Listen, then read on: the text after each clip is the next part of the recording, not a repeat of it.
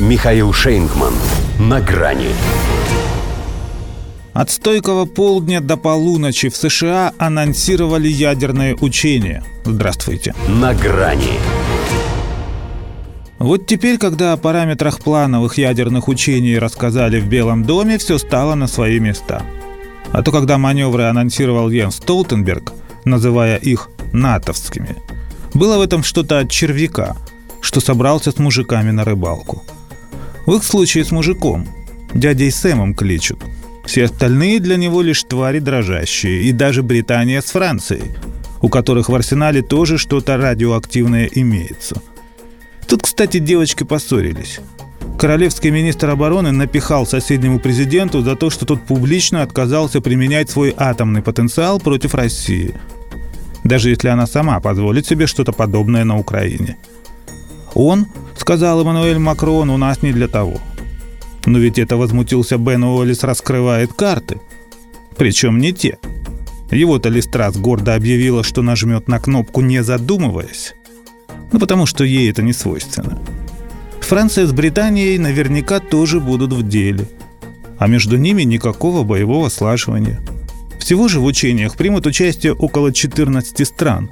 Как-то не по-русски определил их количество координатор Совета по нацбезопасности США Джон Кирби.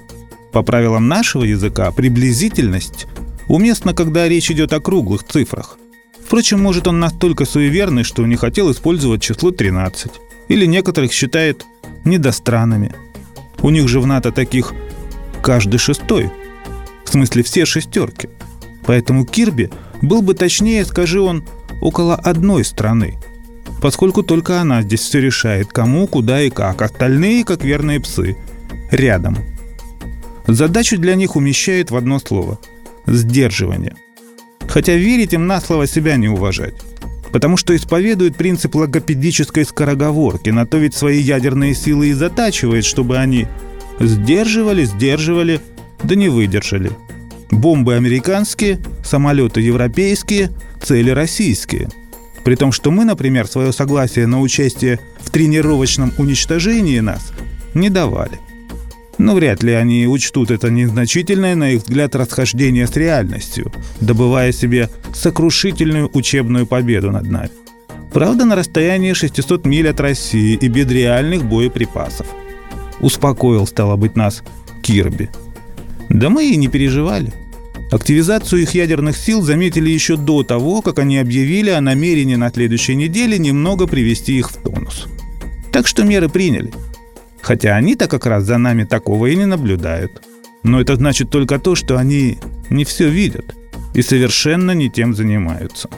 Репетируют стойки полдень, так называются их маневры. А следовало бы готовиться к ядерной полуночи. Ведь ее не избежать, если их главная крыса, возомнившая себя Д'Артаньяном, продолжит так настойчиво стремиться получить в тыкву. Причем даже не придется пробивать все 12 раз – чтобы весь мир в труху. До свидания. На грани с Михаилом Шейнгманом.